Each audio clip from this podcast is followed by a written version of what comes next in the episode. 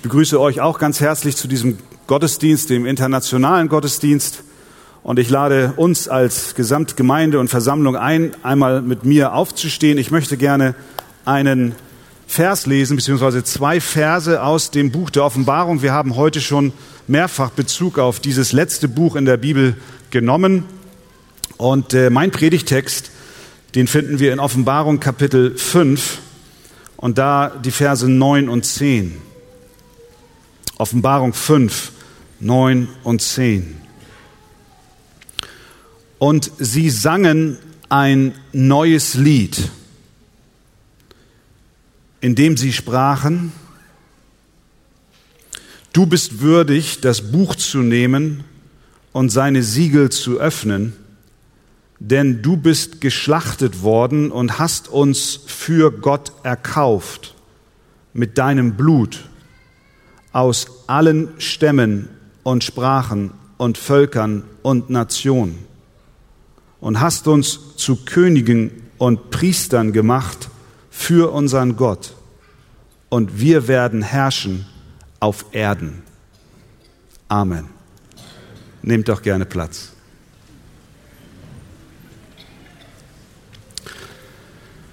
Wie sieht die Zukunft aus? Das ist eine Frage, die die Menschen schon immer sehr intensiv bewegt hat. Und äh, diese Frage nach der Zukunft hat Auswirkung auf unser Heute. Denken wir zum Beispiel an die Politik. Ein guter Kanzler, ein guter Präsident wird sich stets die Frage stellen, wie wird sich die Zukunft entwickeln, damit ich heute Entscheidungen treffen kann, die meinem Volk in Zukunft dienlich sind. Deswegen fragt er zum Beispiel, wie werden die Zollverhandlungen zwischen den USA und China ausgehen, um heute schon Entscheidungen zu treffen, die ein Volk darauf vorbereiten. Oder wie wird sich der Krieg in Syrien entwickeln und welche Auswirkungen hat das auf die kommenden Fluchtbewegungen? Oder wie gestaltet sich in Zukunft die Beziehung zwischen Europa und Russland. Alles Fragen, die einen ernsten Politiker beschäftigen, Fragen der Zukunft, die seine Entscheidungen im Hier und Jetzt beeinflussen. Auch die Wirtschaft denkt so. Nehmen wir zum Beispiel einen Automanager, ein Manager in der Automobilindustrie, der stellt sich auch die Fragen nach der Zukunft. Wie wird sich der Absatz von Verbrennungsmotoren in Zukunft gestalten? Welche Rolle wird der Elektroantrieb haben? Welcher, welche Rolle vielleicht der Wasserstoffantrieb? Oder wird sich gar der Hybridantrieb durchsetzen oder ich weiß nicht, was für sonst es noch an Antrieben gibt? Wie wird sich die Konjunktur entwickeln? Worauf setze ich? Worin investiere ich im Hier und Jetzt? Damit meine Firma auch in Zukunft noch am Markt bestehen kann. Weil die Fragen nach der Zukunft so wichtig sind, gibt es sogar eine Berufssparte, die sich Zukunftsforscher nennt. Sie befassen sich auf wissenschaftlicher Ebene mit möglichen und wahrscheinlichen Zukunftsentwicklungen. Aber nicht nur in der Politik und Wirtschaft stellt man sich die Frage nach dem Morgen, sondern jeder Einzelne persönlich auch. Und auch du, der du heute Morgen in diesen Gottesdienst hineingekommen bist, wirst schon oft die Frage nach deiner persönlichen Zukunft gestellt haben. Ein Jugendlicher fragt sich vielleicht, welchen Beruf soll ich heute lernen, erlernen, um in zehn Jahren einen sicheren Job zu haben. Eltern fragen sich, an welcher Schule sollte ich mein Kind anmelden, damit es sich bestmöglichst entwickelt. Menschen im mittleren oder fortgeschrittenen Alter fragen sich, wird meine Rente reichen oder muss ich im Hier und Jetzt Dinge unternehmen, die meine Zukunft positiv beeinflussen. Letzte Woche ist der weltbekannte aus Norddeutschland stammende Modedesigner Karl Lagerfeld im Alter von 85 Jahren gestorben. Ich habe jetzt erst herausbekommen, dass er wohl aus Bad Bramstedt kommt ursprünglich. In den Medien wird seit, ich weiß nicht wann er gestorben ist, letzten Dienstag oder wann, ausführlich und umfangreich Rückschau gehalten und untersucht, welchen Einfluss dieser Mann auf die weltweite Modeentwicklung hatte und was er sonst noch für Akzente in anderen Bereichen gesetzt hat. Aber nicht nur am Beispiel von Karl Lagerfeld, sondern eigentlich von jedem Menschen aus Gesellschaft und, und Kultur und Prominenz stellen wir fest, dass mit dem Tod die Frage in der Öffentlichkeit nach seiner Zukunft aufhört. Stattdessen wird immer nur ein Rückblick gehalten. Helmut Schmidt, letzt gestern, Elbphilharmonie, 1500 Menschen halten einen Rückblick über sein Leben. Aber niemand interessiert sich dann mit dem eintretenden Tod mehr für die Zukunft eines Menschen. Warum? Naja, weil der gewöhnliche Bürger in unserem Land davon ausgeht, dass mit dem Tod alles zu Ende ist. Und damit auch Zukunftsfragen keine Rolle mehr spielen. Aber die Bibel lehrt das Gegenteil. Unser Leben, so sagt sie, endet nicht mit unserem irdischen Tod, sondern wir leben ewig. Die Bibel sagt, dass Gott die Ewigkeit in unser Herz gelegt hat. Und dann erklärt uns die Bibel, dass es eine Zukunft gibt für jeden Menschen, die über seinen Tod hinaus besteht. Und sie erklärt uns auch, dass deine und meine Zukunft bei Gott im Himmel sein kann. Davon haben wir heute schon gehört und wir haben einen Einblick bekommen, wie es dort sein wird. Aus allen Völkern und Nationen werden Menschen kommen und Gott anbeten. Die Bibel erklärt, dass dort bei Gott ein Ort ist, an dem es kein Leid, kein Schmerz, auch keine Ungerechtigkeit mehr gibt und kein Geschrei. Als Christen glauben wir an eine ewige, herrliche, wunderbare, glorreiche Zukunft bei Gott. Die große Frage aber, die sich natürlich stellt, ist die, wie kommen wir denn da hin? Und da gibt uns der Bibeltext einen, eine Antwort. Auf diese ganz konkrete Frage, die ich dir persönlich stelle, wie sieht deine Zukunft aus? Aber bitte nicht nur bis zur Rente und zum Grab, sondern in Ewigkeit. Der Text führt uns in den Himmel, den wir eben gelesen haben, wo wir Himmelswesen und Menschen sehen, die ein Gebet sprechen. Und dieses Gebet möchte ich ganz kurz mit uns gemeinsam anschauen. Und wenn du heute Morgen hier bist und aus der Tiefe deines Herzens dieses Gebet aus Offenbarung 5 beten kannst, dann wird deine Zukunft fantastisch sein. Also, was beten Sie, die dort im Himmel sind, und was sollen wir beten? Erstens, Sie sagen, du bist würdig. Ich habe gelesen in Vers 9, und sie sangen ein neues Lied, in dem sie sprachen, du bist würdig. Ja, fragst du dich, was soll das denn jetzt? Äh, du bist würdig. Das bete ich und komme in den Himmel? Das müssen wir mal genauer untersuchen. Was meinen die da im Himmel, die das beten? Du bist würdig.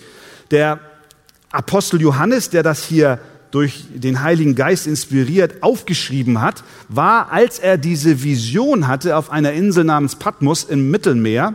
Und da hatte er eben diese Vision von dem Himmel und auch von der Zukunft, was kommen wird und auch was jetzt schon im Himmel geschieht.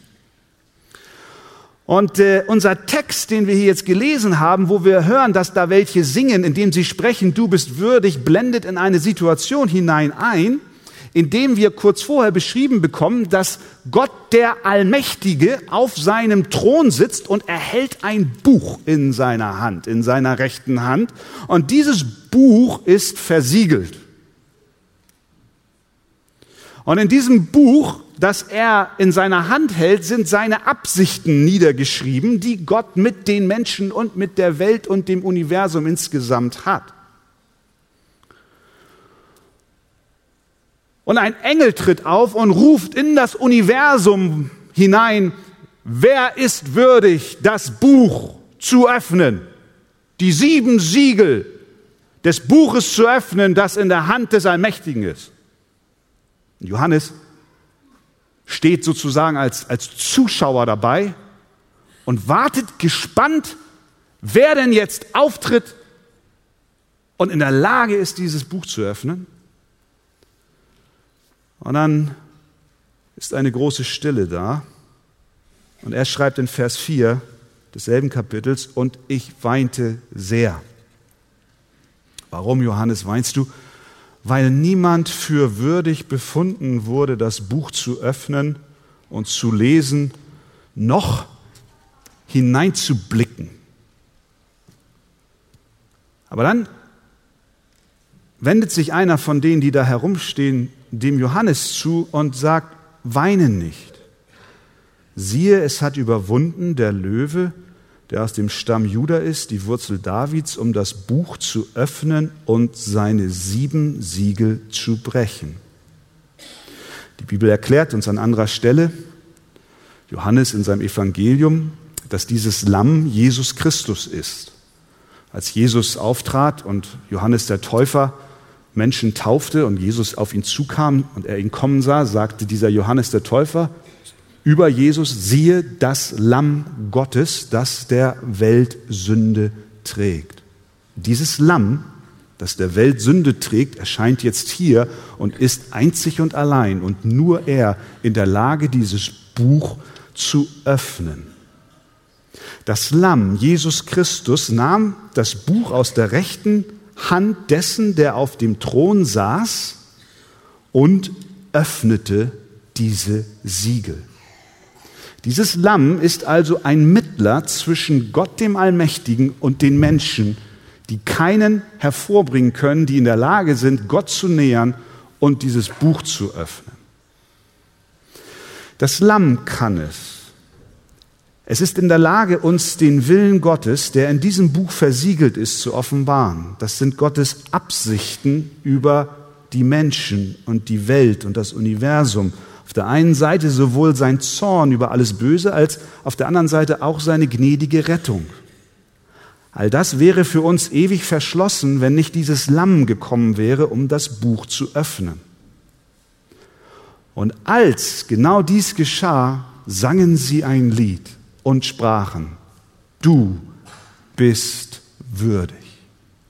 Und damit meinen sie Jesus Christus. Du bist würdig. Du allein, Lamm Gottes, bist der Mittler zwischen uns und Gott. Den gleichen Gedanken wiederholt der Apostel Paulus in einem Brief, den er einem Mitarbeiter schreibt, im ersten Timotheus. Er schreibt dort Folgendes, das ist, denn es ist ein Gott und ein Mittler zwischen Gott und den Menschen, der Mensch Jesus Christus. Wir brauchen einen Mittler. Wir brauchen jemand, der für uns vor Gott tritt und uns den Willen Gottes offenbart, sonst sind wir verloren. Ein Mittler ist notwendig, ein Mittler, dessen Herz und Hände frei von Schuld sind. So singen sie zu dem Lamm, du bist würdig. Du alleine bist in der Lage, diese Siegel zu brechen. Also, Sie beten, du bist würdig und erkennen an, dass Christus, das Lamm Gottes, alleine in der Lage ist, uns vor Gott, dem Allmächtigen, zu vertreten. Was beten Sie noch? Oder vielmehr, warum glauben Sie, dass Jesus, das Lamm Gottes, allein würdig ist, das Buch zu öffnen und der Mittler zwischen Gott und Mensch sein kann? Sie beten weiter. Du bist würdig, das Buch zu nehmen und seine Siegel zu öffnen. Warum? Denn du bist geschlachtet worden. Das ist der Grund. Weil Jesus geschlachtet wurde, ist er würdig, das Buch zu öffnen. Dieser Tod von Jesus geschah am Kreuz von Golgatha. Dort starb der Unschuldige stellvertretend für Sünder, die an ihn glauben. Dieser Jesus ist allein, ohne Schuld und Sünde über diese Erde gegangen, denn er allein ist wahrer Mensch und wahrer Gott. Und als er ans Kreuz ging, wurde die Schuld und Sünde all derer auf ihn gelegt, die an ihn glauben. Und dort am Kreuz traf ihn nun die gerechte Strafe Gottes, der heilige Zorn Gottes. Dort am Kreuz nahm Jesus auf der einen Seite die Hand des heiligen Gottes und mit dem wir im Krieg stehen und auf der anderen Seite die Hand von schuldigen Sündern und brachte beides durch sein Tod zusammen. Deswegen ist er alleine würdig, uns vor Gott, dem Allmächtigen, zu vertreten. Wir haben keine Chance. Wir können nicht durch unsere Werke vor Gott treten. Wir brauchen diesen Christus, das Lamm. Auch hier gibt uns das Neue Testament an vielen Stellen die Bestätigung, dass das so ist. Zum Beispiel Paulus in Römer 5, Vers 10. Wir wurden, schreibt er, mit Gott versöhnt durch den Tod seines Sohnes, als wir noch Feinde waren. Du bist würdig, das Buch zu öffnen. Warum? Denn du bist geschlachtet worden. Am Kreuz ging Jesus an sein Äußerstes. Er stellte sich vollkommen unter das Urteil, was auf den Menschen gefallen war, als Adam von der Frucht aß, die er nicht essen sollte und Gott zu ihm sagt, du wirst gewiss sterben. Diesen Tod, diesen Tod nahm Christus am Kreuz auf sich. Und deswegen singen die Erlösten, du bist würdig. Warum? Weil du geschlachtet worden bist. Kannst du so beten? Kannst du sagen, Jesus, das nehme ich für mich persönlich an. Was beten Sie noch? Du bist würdig, du bist geschlachtet. Drittens, du hast uns für Gott erkauft. Was für eine Sprache. Ganz starke Sprache. Sie singen und jubeln und preisen das Lamm, weil es würdig ist, weil es geschlachtet wurde und weil es sie für Gott erkauft hat. Da spricht ja eine, da, da schwingt ja eine Sprache von, von Gefangenschaft mit. Sie waren einst der Sünde gegenüber und an die Sünde geknechtet und gekettet und dann kam einer und hat sie losgekauft. Davon spricht die Bibel auch an anderen Stellen. Wir sind Sklaven der Sünde und wir können uns nicht befreien. Es muss jemand kommen, der uns loskauft. Und sie preisen das Lamm, das sie freigekauft hat, das den Preis auf den Tisch gelegt hat, den Gott selbst festgelegt hat. Das ist kein Dollar oder Bitcoin gewesen, sondern er sagt es, sie sagen es hier selbst. Du hast uns für Gott erkauft. Wie denn? Durch was denn? Mit deinem Blut. Das ist die Währung. Das ist die Währung, die Christus eingesetzt hat, um sich Menschen zu erkaufen. Wer kann so ein Lied singen? Die, die das erlebt haben, denen die Schuld erlassen wurde, die eingestehen, dass sie nicht in der Lage sind, den Preis für ihr Vergehen zu bezahlen, weil sie nichts haben, was auch nur annähernd den Wert dessen hat, was Gott verlangt. Mit diesem Kauf, den Christus getätigt hat, wurde ihnen ihre Schulden gestrichen. Sie waren einst in Gefangenschaft, sie waren einst Sklaven der Sünde, aber dann wurden sie von dem Lamm, Jesus Christus, losgekauft. Ihre Fesseln wurden gelöst. Was für ein Jubel, was für eine Freude. Diese Sündenlast, diese Schuld, diese Bedrückung und diese Sklaverei hat ein Ende. Meine Frage an dich heute Morgen ist, kannst du das singen?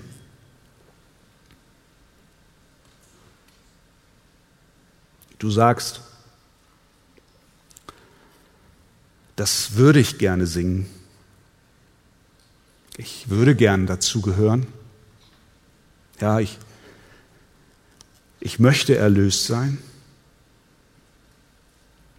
Aber zugleich kommen Zweifel in dir hoch, weil du dich fragst, kann so eine Erlösung auch für mich sein?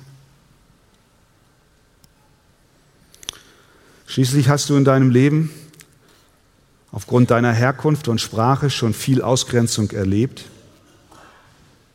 Als Kind war es schwer für dich in der Schule, weil du eine andere Hautfarbe hast oder deine Eltern nicht die deutsche Sprache so beherrschten wie die Eltern deiner Schulkollegen. In der Ausbildung wurdest du ausgegrenzt. Irgendwie hast du nie dazugehört nun kommt die Sorge in dir auf, ist diese Erlösung vielleicht nur für eine bestimmte Gruppe vorgesehen? Vielleicht sitzt du auch hier und sagst, ich habe überhaupt keine Probleme mit meiner Hautfarbe oder Sprache, aber weißt du, Pastor, ich bin mir nicht so sicher, ob diese Erlösung auch für mich ist, weil meine Sünde und Schuld, wenn du wüsstest, wie schwer sie ist, und wie sie auf mir lastet. Ich weiß nicht, ob es eine Erlösung für mich gibt. Vielleicht sagst du, ich habe nicht diese Bildung wie andere oder das Portemonnaie, was andere haben. Hör mal, was diese Menschen dort weiter beten.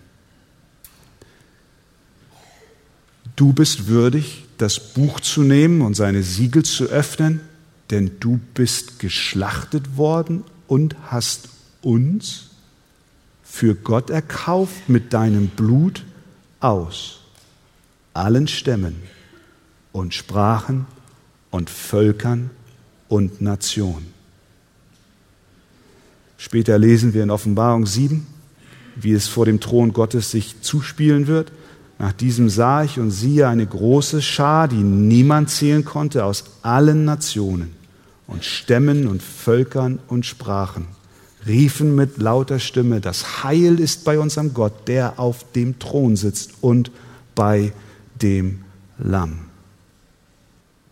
Die Erlösungstat des Lammes ist nicht begrenzt für eine bestimmte Gruppe von Menschen und auch nicht begrenzt für nur eine bestimmte Schwere von Schuld und Last, sondern Christus kam, um Menschen aus allen Nationen, aus allen Hintergründen, aus allen Lebensläufen und aus allen Begegnungen, die du überhaupt erlebt hast, zu erretten.